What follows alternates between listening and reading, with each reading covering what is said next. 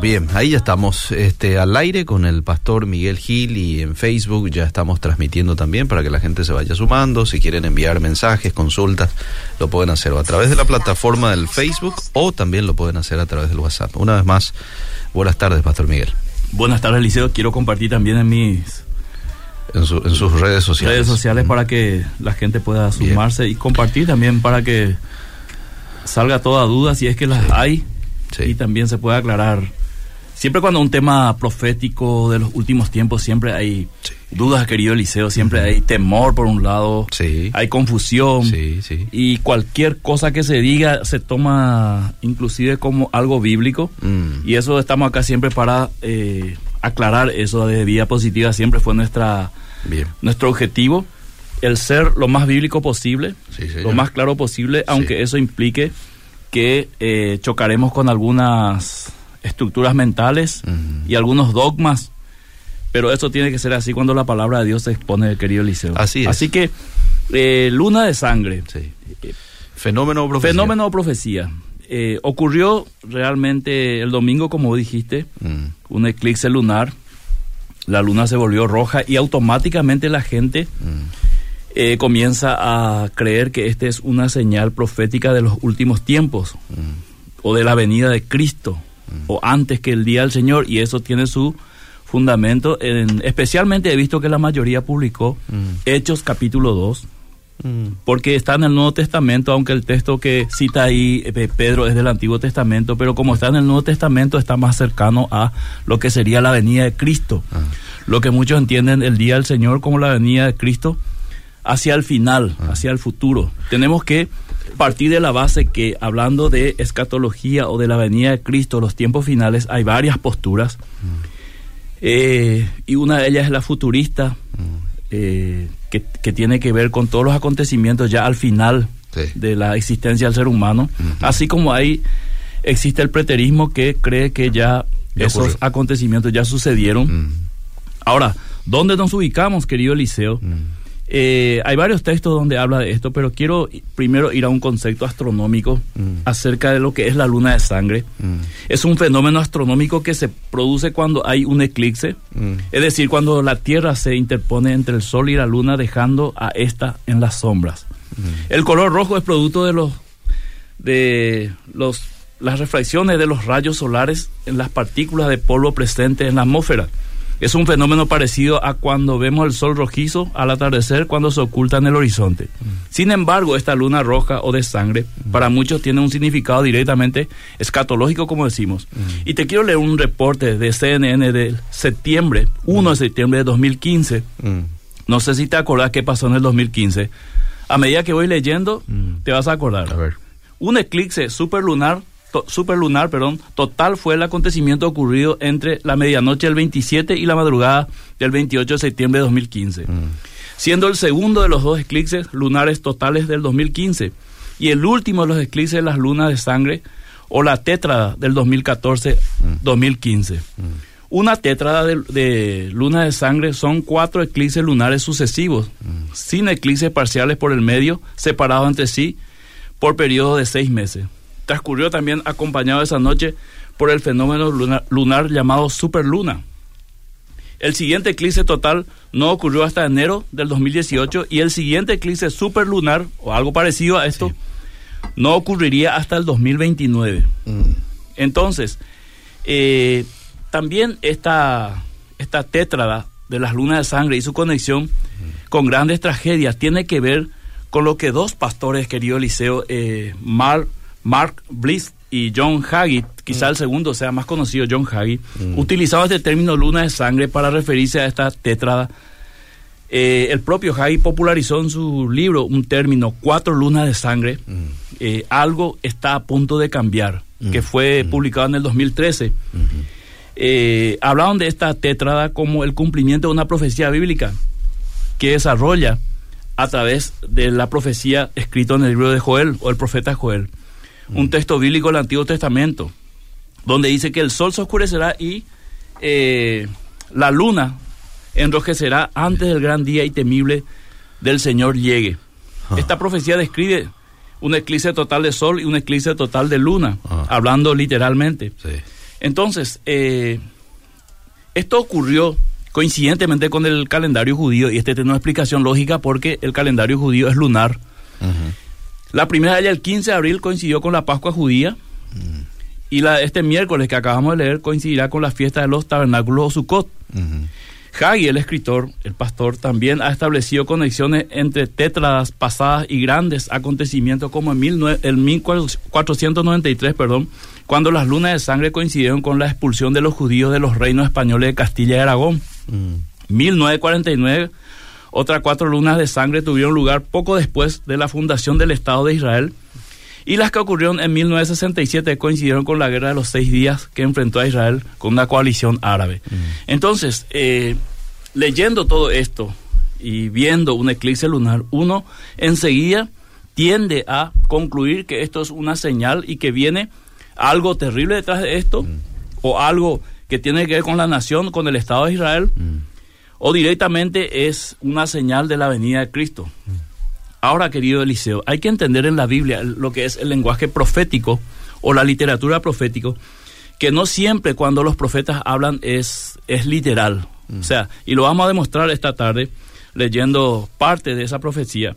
Eh, entonces, también está la característica de la literatura eh, apocalíptica o lenguaje apocalíptico, donde se usa, por ejemplo, la pseudonimia. ¿Qué es esto, Eliseo? Cuando el autor usa un nombre ficticio para escribir eh, como si fuera otro el que está escribiendo, ¿verdad? Para ocultar su identidad. Mm. O el simbolismo. Eh, por ejemplo, Juan utilizó mucho en Apocalipsis el simbolismo, mm. eh, pero no siempre los símbolos significan la misma cosa. Por ejemplo, en Apocalipsis, siete cabezas de la bestia mm. son siete montes, pero también eran siete reyes. colores tenemos, por ejemplo, que el escarlata es el color que se usa para lo malo, lo que sería hoy nosotros utilizamos el negro mm. para todo lo que es malo. O los números 7, eh, que es lo perfecto, completo, pero también 7 eh, mirando a lo que es malo, como las siete cabezas de la bestia. Mm. Eh, entonces, vamos a ver. Una cosa puede tener varios significados. Claro, claro, depende del contexto donde se está escribiendo eso, Por eso hay que analizar la Biblia en su contexto mm. y hay que entender qué es lo que estaba queriendo decir Juan a su audiencia, mm. qué es para nosotros hoy válido y qué es algo que eh, sencillamente ocurrió en ese momento de la historia y que tiene un significado especial para ese momento en el lenguaje en el cual habló. Entonces, quiero ir a Hechos capítulo 2. Mm. Bien. Tanto se ha mencionado en estos días este, este pasaje especialmente algunos versículos. Hechos capítulo 2, lo vamos a leer del 14 por una cuestión de tiempo, Eliseo. Sí. Porque después nos falta el tiempo para compartir con la audiencia. Hechos capítulo 2, verso 14, si puedes leer en la versión NTV, te agradecería. Así vamos explicando y adentrándonos. Así es un fenómeno lo que ocurrió el domingo o realmente era una profecía cumplida. Bien. Hechos 2, 14 me dijo, ¿verdad? Sí. Bien. Entonces Pedro dio un paso adelante junto con los otros 11 apóstoles y gritó a la multitud, escuchen con atención todos ustedes, compatriotas judíos y residentes de Jerusalén, no se equivoquen. Estas personas no están borrachas como algunos de ustedes suponen. Las nueve de la mañana es demasiado temprano para emborracharse. No, lo que ustedes ven es lo que el profeta Joel predijo hace mucho tiempo. Para un poquito de Eliseo. Ahora Pedro lo que va a decir a continuación mm. es que lo que se está, está ocurriendo en ese contexto de la venida del Espíritu Santo, recordemos, Hechos capítulo 2, verso 1, el estruendo y la gente se junta, se agolpa eh, sobre la casa porque escuchó un estruendo. Mm. Y Pedro va a explicar ahora que esto ya lo profetizó Joel mm. eh, ocho a nueve siglos antes de Cristo. Entonces, esta profecía se está cumpliendo aquí y quiero hacer una especificación aquí. Para muchos, este es una profecía parcial. Mm. O lo que sería de doble cumplimiento. Se mm. cumple aquí y se cumplirá otra en el futuro. O parcial, se cumple una parte y la otra parte no. Sea como sea que uno tenga su postura, es lo que Pedro está aclarando, es lo sucedido basado en la profecía de Joel. Esto es muy importante en el texto de Eliseo, que lo que Pedro a continuación va a describir es lo que el profeta ya anticipó muchos siglos antes. Ok. Directamente estaba relacionando Joel 2. Claro, claro. Entonces, verso 17, en los últimos días, dice Dios, derramaré, derramaré mi espíritu sobre toda la gente, sus hijos e hijas profetizarán, sus jóvenes tendrán visiones, sus ancianos tendrán sueños. En esos días derramaré mi espíritu aún sobre mis siervos, hombres y mujeres por igual, y profetizarán. Y haré maravillas arriba en los cielos, y señales abajo en la tierra, sangre, fuego, nubes de humo. El sol se oscurecerá, la luna se pondrá roja como la sangre, antes de que llegue el grande y glorioso día del Señor. Pero todo el que invoque el nombre del Señor será salvo. Seguir, Mauricio, 22.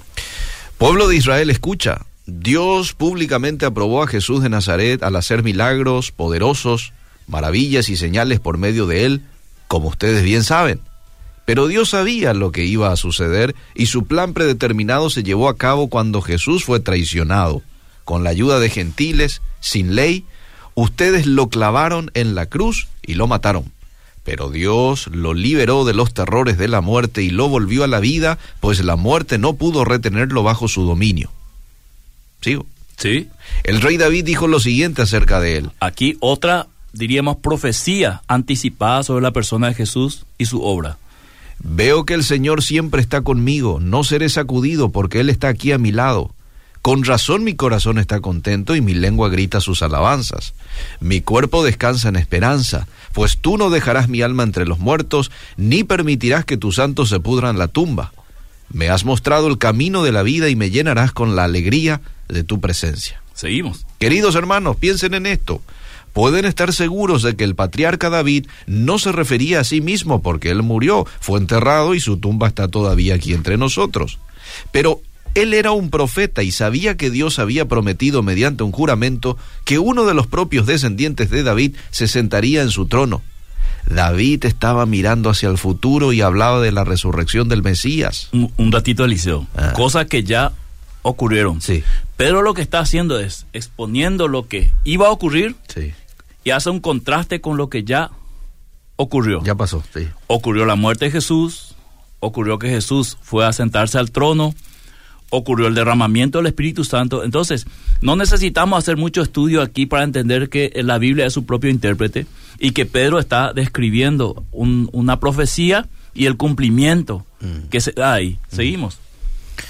Eh, me quedé en 31. el 31. David estaba mirando hacia el futuro y hablaba de la resurrección del Mesías. Él decía que Dios no lo dejaría entre los muertos ni permitiría que su cuerpo se pudriera en la tumba. Dios levantó a Jesús de los muertos y de, de esto todos nosotros somos testigos. Ahora Él ha sido exaltado al lugar de más alto honor en el cielo, a la derecha de Dios y el Padre, según lo había prometido. Le dio el Espíritu Santo para que lo derramara sobre nosotros tal como ustedes lo ven y lo oyen hoy. Pues David nunca ascendió al cielo, sin embargo dijo, Otra profecía. sí, sin embargo dijo, el Señor le dijo a mi Señor, siéntate en el lugar de honor a mi derecha hasta que humille a tus enemigos y los ponga por debajo de tus pies. Por lo tanto, que todos en Israel sepan sin lugar a dudas a que a este Jesús a quienes ustedes crucificaron, Dios lo ha hecho tanto Señor como Mesías.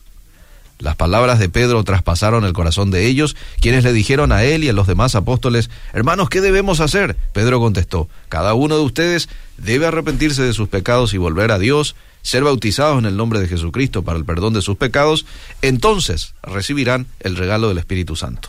Seguimos. Esta promesa es para ustedes, para sus hijos y para los que están lejos, es decir, para todos los que han sido llamados por el Señor nuestro Dios. 40. Entonces Pedro siguió predicando por largo rato y les rogaba con insistencia a todos sus oyentes, sálvense de esta generación perversa. Los que creyeron. los que creyeron, lo que Pedro dijo, fueron bautizados y sumados a la iglesia en ese mismo día, como tres mil en total. Bien, querido Eliseo, eh, gracias por la lectura prácticamente está todo dicho en el texto mm. de que esa profecía de Joel se estaba cumpliendo eh, ahí con la venida del Espíritu Santo. Ahora, lo que muchos quieren saber es esto de la luna se mm. convertirá en sangre y el mm. sol. Este el versículo si me ayuda un poquito. Eh, tu, tu, tu, está en el versículo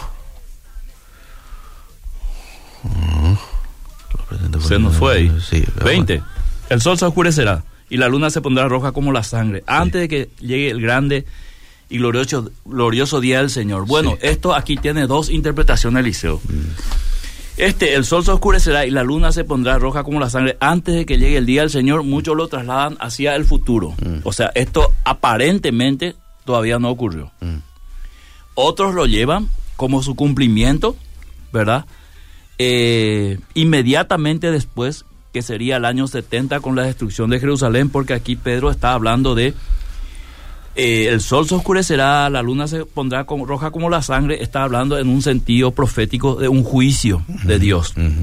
Para muchos eruditos bíblicos, y lo que el texto nos lleva a pensar es eso, aunque muchos pueden pensar lo contrario, y es libre de pensarlo así, es de que Pedro estaba anunciando que la profecía de Joel se estaba cumpliendo tanto con el derramamiento del Espíritu Santo, después las visiones, las profecías, los sueños que vendrían acompañando esa manifestación del Espíritu Santo, hasta llegar al juicio eh, sobre Jerusalén, la destrucción del templo, eh, para hablar del día del Señor. Y tenemos que entender que el día del Señor no es un único día. En el Antiguo Testamento varias veces habló del día del Señor cuando se manifestó el juicio de Dios. Entonces los profetas anunciaban el día del Señor, estaban anunciando un día de juicio, de juicio de Dios sobre, y hay muchísimos juicios de Dios sobre algunas naciones que la Biblia describe. Entonces, este día del Señor se podría entender claramente, respetando el texto y respetando lo que Jesús estaba diciendo, conectando con Mateo 24 cuando él dice, esta generación no va a pasar hasta que todo esto acontezca. Entonces vos leíste ahí una parte donde Pedro le dice al último, ya Eliseo querido, sí para que la audiencia pueda ir entendiendo. Sí. Eh, creo que son los últimos versículos ya. Eh, el 40, el 40. 40. Sí. ¿Quieres, que te lea de vuelta? Entonces Pedro siguió predicando por largo rato y les rogaba con insistencia a todos sus oyentes, sálvense de esta generación perversa. ¿Por, qué esa generación era tan perversa, Eliseo? Porque fue la generación que rechazó al Mesías, mm. fue la generación que se confabuló con testigos falsos, mm. se juntó con gentiles mm. para crucificar al Mesías. Es decir, esa generación estaba profetizado mucho antes y luego Jesús profetiza en Mateo 24 de que esa, esa destrucción iba a venir sobre Jerusalén cuando él dice a sus discípulos, aquí no va a quedar piedra sobre piedra. Todo esto va a desaparecer. Era el juicio de Dios sobre aquella generación que crucificó al Mesías que no le recibió al Mesías. Entonces, cuando él dice, esta generación no va a pasar, se entiende que aquellos que estaban vivos todavía, cuando Jesús dijo eso, iban a ver eso que ocurrió 40 años después, cuando el ejército romano rodea eh, Jerusalén y luego efectivamente se cumple las palabras de Jesús. He destruido el templo, la ciudad, eh, y eh, nunca más hubo templo mm. en Israel, mm. aún con la fundación del Estado que hoy conocemos, 1948, mm. todavía no se ha podido eh, volver a construir un templo que sería el tercero. Entonces, para entender mejor esto, cuando habla de luna de sangre, está hablando en términos de juicio y no la luna que nosotros acabamos de ver el domingo o las tantas, tantos eclipses lunares que ya hubo mm. en la historia, porque algunos dicen que desde el año 3000 y algo antes de Cristo ya había eclipses lunares. Ah. Y el, el, el, primer eclipse lunar del siglo fue creo que en Madagascar, África, en el 2001, en junio del 2001. Ah. Entonces, desde el 2001 para aquí hemos tenido varios, varios, eh, tipos de, acontecimientos, fenómenos, astronómicos, eclipses, como quieran llamarlo, luna de sangre. Y no es precisamente una profecía cumplida ahí refiriéndose a esto que algunos mencionaron en las redes sociales, este es el cumplimiento de Hechos 2, sino es totalmente algo que, eh, yendo al texto, está hablando de un juicio, mm, ¿verdad? Y mm. para eh, corroborar esto, querido Eliseo, quiero que puedas leernos, por favor, Isaías capítulo 13. Sí. En la misma versión. Sí. Sí. Versículo. Isaías 13 en adelante, es la destrucción de Babilonia, pero es, puedes leer el versículo 10 directamente. si cada uno puede leer en su casa o leer mientras nosotros nos vamos directo al versículo 10 para entender el contexto por una cuestión de tiempo, está hablando de un juicio contra Babilonia y llega al versículo 10. Los cielos se pondrán negros sobre ellos, las estrellas no darán luz, el sol estará oscuro cuando salga y la luna no iluminará. Sí, otra vez encontramos el lenguaje profético anunciando juicio, esta vez sobre Babilonia. Inclusive dice más ahí Eliseo, versículo 9, si lee por favor. El 9 dice, pues miren, el día del Señor ya viene, el día terrible de su furia. el día del Señor. De su ira feroz. La tierra va a quedar desolada, con ellos los pecadores serán destruidos. Y en el 11 es cuando dice, yo el Señor castigaré al mundo por su maldad. Cuando dice la tierra quedará, quedará desolada, no está hablando de todo el planeta Tierra, está hablando de la tierra en ese momento involucrada. Es como que yo diga, este lugar, ¿verdad? Eh, va a quedar totalmente desolado. Este lugar, entiéndase aquí. La cabina. La cabina, eh, donde está el control y donde estamos nosotros. Pero no así todo el barrio aquí en, San Antonio, Sajonia, ¿verdad? Entonces, por eso es importante verlo en el contexto del cual se dice, para no alarmar a la gente cada vez que hay un eclipse, ¿verdad? Y para no, no confundir las profecías de, sobre la venida de Cristo, el día del Señor, con otras profecías que ya se cumplieron específicamente cuando dice día del Señor. Y en ese contexto Isaías anuncia el día del Señor, pero sobre Babilonia, así como Joel anunció el derramamiento del Espíritu Santo que se cumple en Pentecostés. Y así como Pedro dice esta profecía y nombra. Ahora, mi, mi duda, Eliseo querido, cuando estudio esto es, si fuese una, una, una profecía que se cumplió solamente con la venida del Señor y no hacía el juicio, ¿por qué Pedro cita todo el texto? Mm. Hubiese citado solamente la parte donde dice derramaré mi Espíritu Santo sobre toda carne mm. y parar ahí. ¿Verdad? Porque estamos hablando de una revelación del Señor a través del apóstol Pedro. Y si nosotros estudiamos el libro de Joel, capítulo 1, 2, 3, encontramos los mismos componentes que en Hecho 2. Llamado al arrepentimiento, que Pedro lo hizo, anuncio de un juicio, de restauración, un momento de bendición inclusive, y eso todo se da en este contexto de Hechos capítulo 2. ¿Por qué? Porque Pedro está hablando de, la obra de Cristo, que es la restauración del hombre, y está también, querido Eliseo, hablando de la llenura del Espíritu Santo y del juicio. Entonces, la Biblia no se refiere a un fenómeno natural o astronómico, se refiere a un juicio eh, profético, en este caso, creo yo, eh, respetando el texto, y su contexto y las, los pasajes paralelos que se refiere a la destrucción de Jerusalén que ocurrió 40 años después. Eh, ha habido muchos eclipses solares y lunares en la historia. Eh, no podemos guiarnos exclusivamente por eso para interpretar profecías mm. que tienen que ver con eh, otro contexto. Mm. los eclipses son manifestaciones de la creación de Dios mm. y gritan también a la conciencia del ser humano que hay un creador y que ninguno tendrá excusa delante de él. El lenguaje profético de la Biblia no debe forzarse, querido Eliseo, fuera de su contexto, mm. fuera de su estilo y su destinatario. Entonces, el oscurecimiento del sol, la luna y las estrellas, el temblor de la tierra, solo pueden referirse a revoluciones de reinos, eh, juicios a través de la ira de Dios, ¿verdad? Como Isaías que ya mencionamos. Las langostas, eh, en este caso, cuando Joel dice, ¿verdad? Y si vamos a tomar esto mirando Jerusalén, no se pueden tomar literalmente, ¿verdad? Porque si vos lees eh, eh, Joel capítulo 2, el contexto de esa profecía, dice que van a trepar las murallas y van a entrar y van a hacer, y vos decís, una, eh, un, ejército de langosta no puede hacer esto que describe. Es más, dice ahí en Joel que el Señor mismo va a guiar ese ejército. Ahora, muchos creen y yo creo entre ellos, sé que se estaba refiriendo al ejército romano, mm. porque el Señor mismo trajo al ejército de Roma para que rodee Jerusalén para que se cumpla la profecía. Mm. Era Dios juzgando a, Israel, a Jerusalén, a través del imperio romano. Era Dios en sus propósitos cumpliendo así la profecía de la destrucción de Jerusalén. Entonces, eh, Eliseo querido, para no ir más ahí de nuestro tiempo, porque se acerca también, creo que un partido hoy, no sé qué club juega, ¿verdad? Ya me perdí, pero la gente estará en eso ya. Entonces, los que están atentos, están eh, siguiendo la programación, voy a parar acá y si me da el tiempo voy a concluir.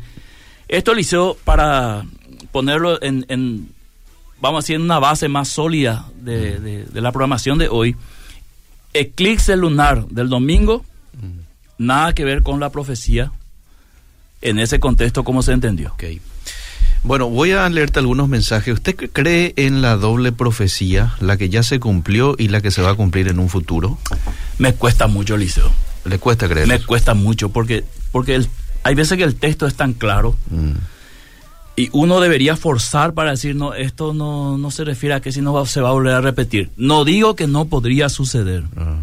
pero respetando Mateo 24, por ejemplo, ah. para mí es muy complicado creer que ahí eh, hay una doble profecía. Cuando los textos son tan claros como esta generación no va a pasar, ¿verdad? Eh, hablando claramente de que se venía eso y que inclusive muchos estarían todavía presentes cuando eso ocurra, mm, ¿verdad? Mm. Ahora, si eso, eh, ¿por qué no creo mucho Eliseo? Porque si vamos a trasladar esto a un futuro, nunca sabemos cuándo es. Mm. Ahora, muchos dicen la generación que esté presente cuando Cristo venga. Bueno, eso es, eso es muy fácil de deducir, ¿verdad? Pero los acontecimientos, así como Jesús está nombrando, es muy difícil llevarlo al futuro porque no sabes cuándo, quién es quién. La higuera, algunos dicen que es Israel. Pero en Lucas dice, mirad la higuera y todos los árboles. Entonces, todos los árboles, ¿quiénes son? Si la higuera es Israel, ¿verdad? Aparte, eso es una deducción de que Israel es la higuera y automáticamente algunos lo toman y dicen, bueno, si es eh, la higuera florecerá, Israel volvió a florecer en 1948, entonces estamos a 74 años de la fundación de Israel, comparando con el Salmo 90 y está, está haciendo una mezcla, una ensalada con el Salmo 90 que dice que el hombre dura 70, 80 años, entonces 70 ya pasó Entonces falta 86 años, dentro de 6 años estamos 2022, 2028 viene Cristo. 2028. ¿Verdad? Sí. O sea, hacer eso a mí me cuesta muchísimo, Liceo, sinceramente. Mucho más si se trata de cosas para el futuro donde uno nunca sabe cómo se va a presentar. A la pregunta que hizo recién nomás recordé a un pastor que hablaba precisamente de, de, esto de la higuera y lo relacionado con Israel. De él decía que los árboles allí mencionados son los demás pueblos. Sí. Interesante. Entonces, eh, pero que mucho ya escuché hablar a, gente relacionando esto de no pasará esta generación hasta que todo esto acontezca a esa generación que iba a ver a Jesús venir. ¿eh? Y fíjate lo que yo te leí del libro del pastor John Hagee, que relaciona el de las lunas de sangre y las tétradas con Israel directamente, ah, ¿verdad? Ah. Y los catástrofes que él, menciona, ah. eso fue en el 2013. Y debería haber ocurrido ya en los próximos años, pero estamos en el 2022. ¿verdad? Hay que entender la Biblia en su contexto, Liceo, que muchas veces esas palabras que, que Jesús habló hay que traerlos desde el Antiguo Testamento, ir viendo qué es lo que está diciendo Jesús para entenderlo mejor. Y muchos miran hacia adelante en la inseguridad y no miran hacia atrás en lo que ya escrito está claro en el Antiguo Testamento. Ah. Porque toda la Biblia, ¿te, te acordás en Lucas, no me viene el capítulo ahora, pero el camino de Maús, dice que Jesús comenzando de Moisés y los profetas, les explicó que toda la escritura se trataba de él. Mm. Entonces yo interpreto, todo el Antiguo Testamento se trata de Jesús. Mm. Entonces él es el cumplimiento de todas las profecías. Mm. Y él habló de que Jerusalén iba a ser destruido en ese contexto en Mateo 24. Ahora, muchos dicen, no, lo que pasa es que Jesús está dando ahí una doble profecía, mm. uno para, para Jerusalén y otro para nuestro tiempo. Mm. Bueno, eso es una interpretación, Eliseo. Mm. Discutible, respetable, pero es una interpretación. Quizás alguien que apoye esta postura de este escritor, pastor que dijo John Hagee, Hagee este, te dirá, pero eh, ten en cuenta, Pastor Miguel, que después de esa tetrada del 2014 eh, vino esta guerra contra Israel. No sé cuándo fue, eso fue antes de la pandemia, 2018, es que Israel fue atacado ahí por la gente de Palestina. ¿Recordás este episodio? Sí, sí, sí, sí. Pero eso fue, eh. eso fue antes también de la, de la tetrada. O sea, Israel siempre estuvo en conflicto. Desde que se, se puso otra vez ahí de 1948, inclusive antes, ah. ya empezó y ahí sí todo es la, guerra de los seis días. Bueno. O sea, hablar de Israel en conflicto es como hablar del pan diario. Mm. Vamos con los mensajes que llegan. Eh, Pastor Miguel, eh, ¿consideraste alguna vez tomar la posición preterista parcial respecto a muchas de las profecías de la Biblia, incluso Apocalipsis? ¿Consideró alguna vez? Sí, sí, porque yo leí todas las posturas de Liceo y mm. ah, yo creo que gran parte de la escatología escrita en el Nuevo Testamento ya se realizó. Ah, mira. Sí, habrá algunas cosas que ocurrirán en el futuro, pero que nadie maneja. Mm. Pero las cosas que ya sucedieron, contrastando con el Antiguo Testamento y la historia, uno puede decir claramente, esto ya sucedió. O sea, yo no puedo dudar que Mateo 24, donde Jesús eh, profetiza sobre la destrucción de Jerusalén, eh, todavía no sucedió, por ejemplo. Históricamente eso está clarito, mm. ¿verdad? Clarito está que eh, y cómo fue destruido y cómo fue anunciado por Jesús, ¿verdad? Mm. Las 70 semanas de Daniel, que es otro tema, ¿verdad? Mm. Yo lo relaciono directamente con el cumplimiento en Cristo, aunque muchos dicen que falta todavía siete años, que estamos en pausa, o sea, que se detuvo el reloj, ¿verdad? cosa que me cuesta mucho creer, vamos a, vamos a decir, desde el contexto de donde viene la profecía de Daniel y se viene dando, me cuesta creer que paró el reloj y falta siete años, mm. que uno nunca sabe cuándo se va a cumplir. O sea, mm. estamos en la semana más larga, mm. ¿verdad? Los otros se cumplieron normalmente en un ciclo, pero paró el reloj en la semana 69, eh, ¿verdad? Y esto va a continuar en algún momento los siete años dividido en dos, como creen muchos, tres años y medio de paz, después tres años y medio de tribulación, aparece el anticristo. Todo esto son interpretaciones, Eliseo. Nada es absoluto. Así que que yo crea o no crea no va a cambiar a muchos. ¿Cuál te parece que es un evento por cumplirse en el futuro aparte de la venida de Cristo? ¿Lo de la aparición del anticristo puede ser? Eh, fíjate que Pablo nunca habló del anticristo así como nosotros hablamos hoy. Él nunca habló del anticristo así como nosotros hablamos hoy. Ah. Juan habló del anticristo y muchos anticristos. Ah.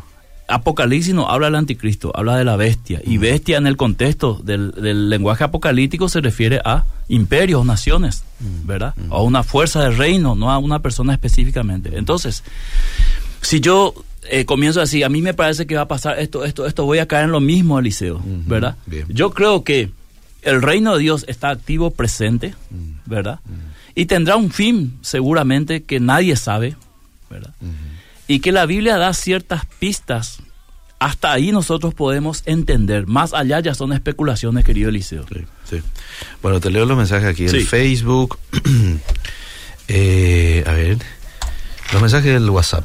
Dice, desde mi trabajo, estoy escuchándoles, gracias por estar siempre allí, pastor.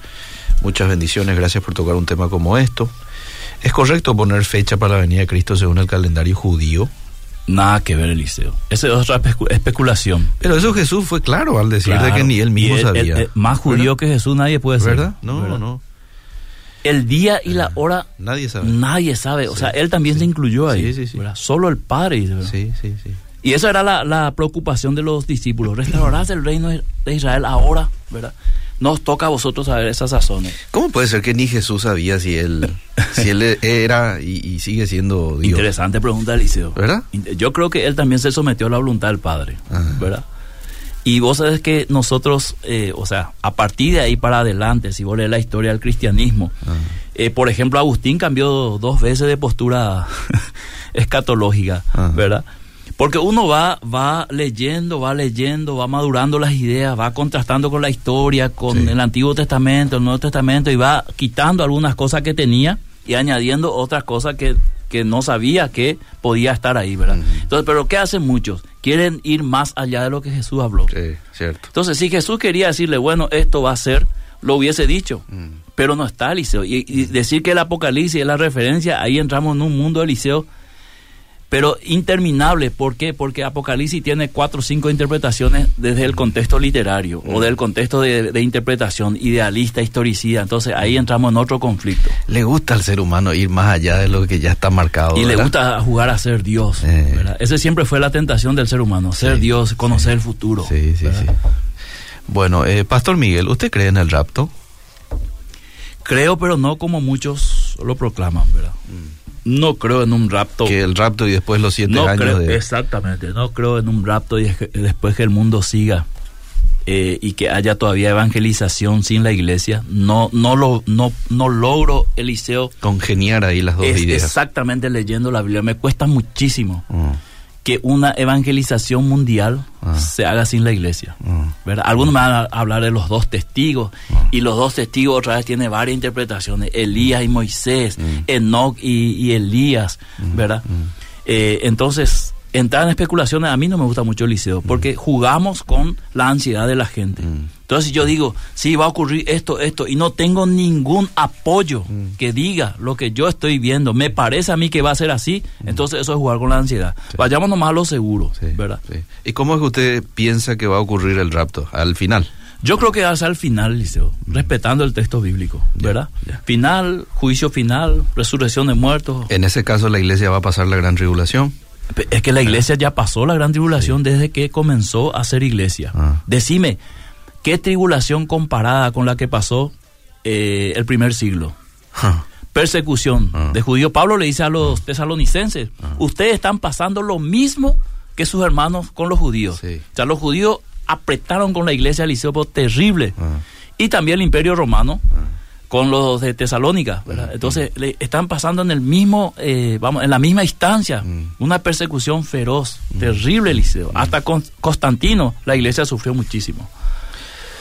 ¿Esa no es una profecía de doble cumplimiento? Y sigue sufriendo. ¿Cuál es? La gran tribulación. La gran tribulación, por se ejemplo, que ya pasó y que ahora va a volver a Se ocurrir. puede, Eliseo, pero si vos pensás de una manera así, Ah. aquella más gran tribulación, gran tribulación. Si yo voy a Mateo 24, cuidado, Eliseo, para entrar al campo de Mateo 24, pa- Mm. para decir que eso todavía no ocurrió. Ah, Porque lo que pasó, la gente de Jerusalén, eh, es claramente que la historia que se cuenta de ese momento en que eh, el ejército romano rodea Jerusalén, vos vas a ver que históricamente eso sí fue una gran tribulación si querés aplicarlo directamente a las palabras de Jesús Ah. que dijo esto, ¿verdad? ah, Porque ahí sucedieron cosas terribles según la historia eh, que escribió Josefo, ¿verdad? Ah. Inclusive hubo madres que comieron a sus hijos, ¿verdad? Porque habrá entonces una gran tribulación tal como no ha acontecido desde el principio del mundo Sí. hasta ahora, ni acontecerá jamás. Sí.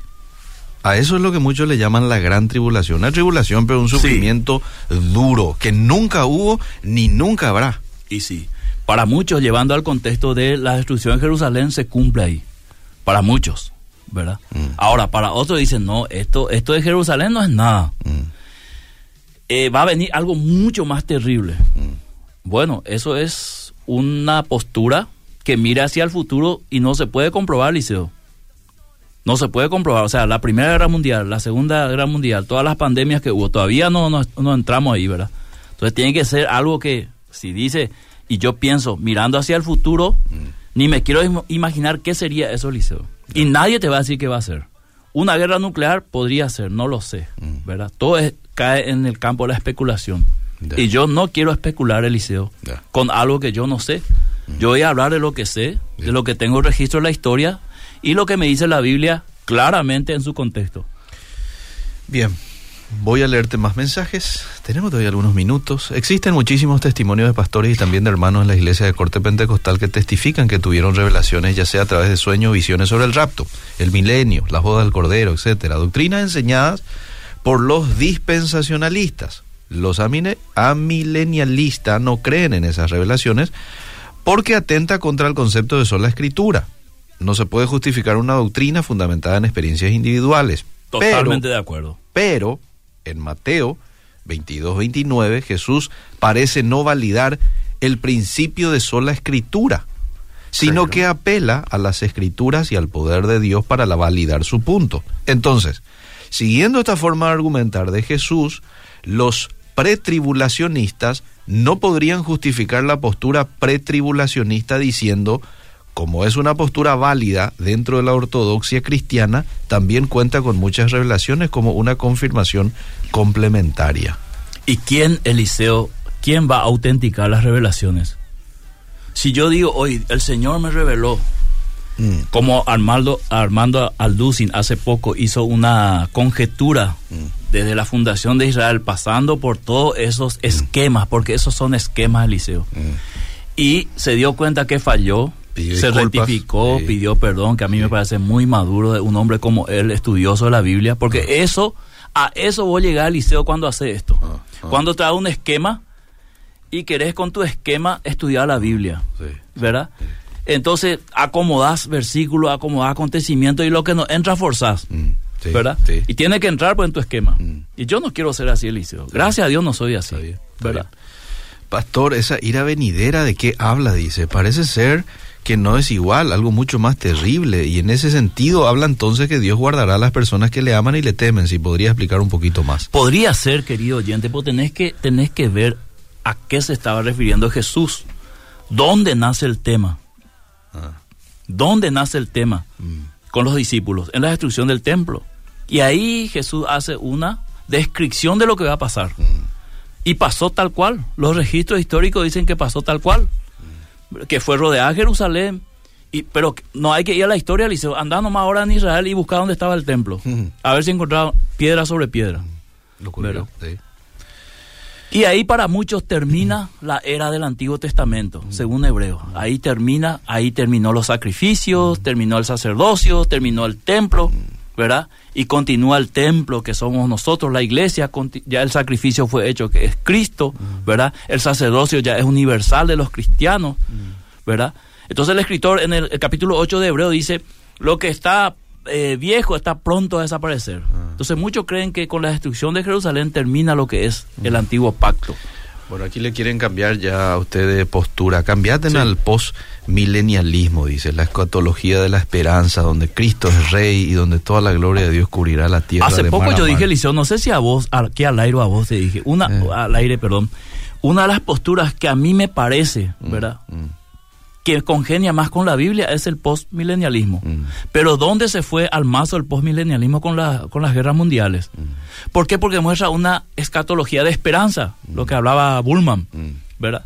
Pero el hecho de que yo tenga problemas hoy financieros o de salud no quita la esperanza. Claro. Así también el hecho de que hubo guerras, ¿verdad? Porque si miramos la historia del cristianismo, en la guerra mundial, la Segunda Guerra Mundial, la Primera Guerra Mundial no es nada con lo que ellos pasaron, ¿verdad? Ah.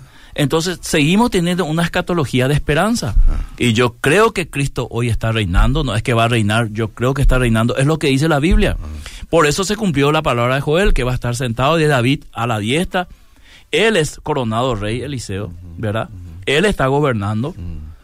Entonces yo tengo que tener esperanza. Para mí la escatología no es desastre ni, ni, ni es, eh, ¿cómo se llama esto? Cuando todo ves todo oscuro, ¿verdad? Catastrófico. Para mí es lleno de esperanza. ¿Dónde el pastor dejaría a el tema de la marca de la bestia que nadie podrá vender ni sin esa marca? Y eso cuando llevas al futuro tenés que necesariamente pensar en que va a ocurrir en algún momento. En algún momento. Y ya se especuló muchísimo con eso. ¿Para qué vamos a ir lejos? Año 20, 20. Ah, ah. COVID-19. ¿Qué pasó con la marca de la bestia? ¿Dónde estaba la marca de la bestia? En la vacuna. Para muchos. Eh, y ahí, está. Y antes de eso, en un chip. Ah. Y antes de eso, ah. en, la, en los códigos de barra. Ah. Y antes de eso, y seguí la historia y vas a ver. Pero siempre se especuló con eso. Fíjate vos que acá relaciona, en ese pasaje en particular, que no sé dónde está en Apocalipsis, creo. Apocalipsis relaciona directamente la marca con una cuestión comercial, de comercio. Sí. Así que no vas a poder vender, no vas a poder comprar. Y con una marca, con una marca física. Y lo más en las manos y en un libro como Apocalipsis, ah. lleno de simbología, porque yo tengo que tomar esa parte justamente literal, mm. cuando habla la marca de la mano derecha mm. y la frente. ¿Cómo, podrías tomar de otra manera, por ejemplo, pastor? y podría ser muy... Si vos, si vos estás arrancando el libro mm. y viendo en una visión, Juan está viendo cosas ah. y está hablando en símbolos, te dice que ah. la bestia, vos pensás en un, en un animal y no es un animal, sino un reino. ¿Verdad? Ah. Entonces, ¿por qué concluir justo que ahí es tu mano derecha, ¿verdad? Mm. Y yo digo, y no quiero, no quiero que tomen como una burla esto, lo ah. digo en serio. Supongamos que aquellos que perdieron su brazo derecho en un accidente, ah. como este futbolista eh, González Ferreira, ¿te acuerdas? Sí, sí. ¿Cómo se le va a marcar en su mano izquierda si dice derecha? Mm. Quizás en la frente, bueno. Y sí, buena, buena, buena, buena conclusión, Liceo. Eh, tu lógica fue perfecta. El amilenialismo es demasiado metafórico, pastor. Satanás no puede estar atado hoy. Pastor Miguel, no niegues más que sos amilenialista. la atadura de Satanás, esto le quebranta mucho, ¿verdad? Porque toman otra vez literalmente la cadena, ¿verdad? Toman literalmente la atadura en un sentido que está atado como un perro, ¿verdad? En un libro totalmente un lenguaje apocalíptico figurado, simbólico como Apocalipsis. Sí, ¿Entendés, Eliseo querido? Que mucha gente está saludando también en el Facebook, Fidelina. Eh, Nicole, primera vez escucho una interpretación preterista de este pasaje de un pastor paraguayo, dice eh, Nicole, pero no se preocupe, no se preocupe que pone un aplauso ahí al lado, así que es que cuando se habla de preterismo, Eliseo, eh. enseguida la gente te engloba como alguien pero preterismo tiene que ver como algo que ya sucedió. Sí, Y nadie puede negar el hecho de que Jerusalén fue destruido en el 70. Sí, señor. Entonces, un futurista igual tiene que ser preterista cuando habla de eso. ¿Entendés, Liceo? Sí, sí, sí, sí. El cumplimiento de Joel, tenés que ser preterista porque ya ocurrió ahí en Pentecostés. Te, lo dice luego el pasaje. Entonces, ese mote de preterista, futurista, mm. hay que tener mucho cuidado con eso, ¿verdad? Porque se podría anexarle un apellido. Mm, mm. Preterista, hereje futurista hereje, preterista falso, futurista eh, falso. Entonces yo no quiero entrar en esa escuela gratuitamente porque nadie tiene la verdad absoluta en esto. Ah, ah. Son interpretaciones que uno va estudiando y analizando. Inclusive muchos han cambiado de postura después de estudiar más la Biblia. Conozco varios pastores que empezaron con una postura eh, teológica, ya nombré a Agustín. Terminaron con otra. Terminaron con otra. Y si me dicen qué postura era Agustín, investiguen. Habrá señales en los cielos, Pastor Miguel, y en los cielos que hay luna, estrellas y el sol y muchas cosas más. ¿Por qué no enseñas bien? ¿Por qué no tenés temor de Dios, dice? Uh. De que de que viene Jesús, viene. Así como dice la palabra, se cumple y se va a cumplir. Arrepentimiento y salvación, hacer de nuevo.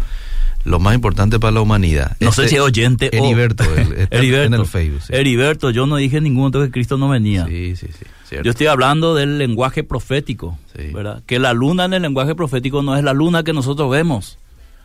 Son acontecimientos de juicio de Dios en un lenguaje profético. Sí dice clarísima la exposición del pastor. No sé si centrarse y especular tanto en las profecías hace que nos desviemos de la misión del Evangelio. Utilizar para meter temor al pueblo no es conveniente para nada. O sea que no lo hacen ustedes para eso. Pero hay muchos hermanos que están en constante expectativa sobre eso y no me parece sano. ¿Cómo estamos preocupados de encontrar al anticristo y siempre se nos escapa Eliseo?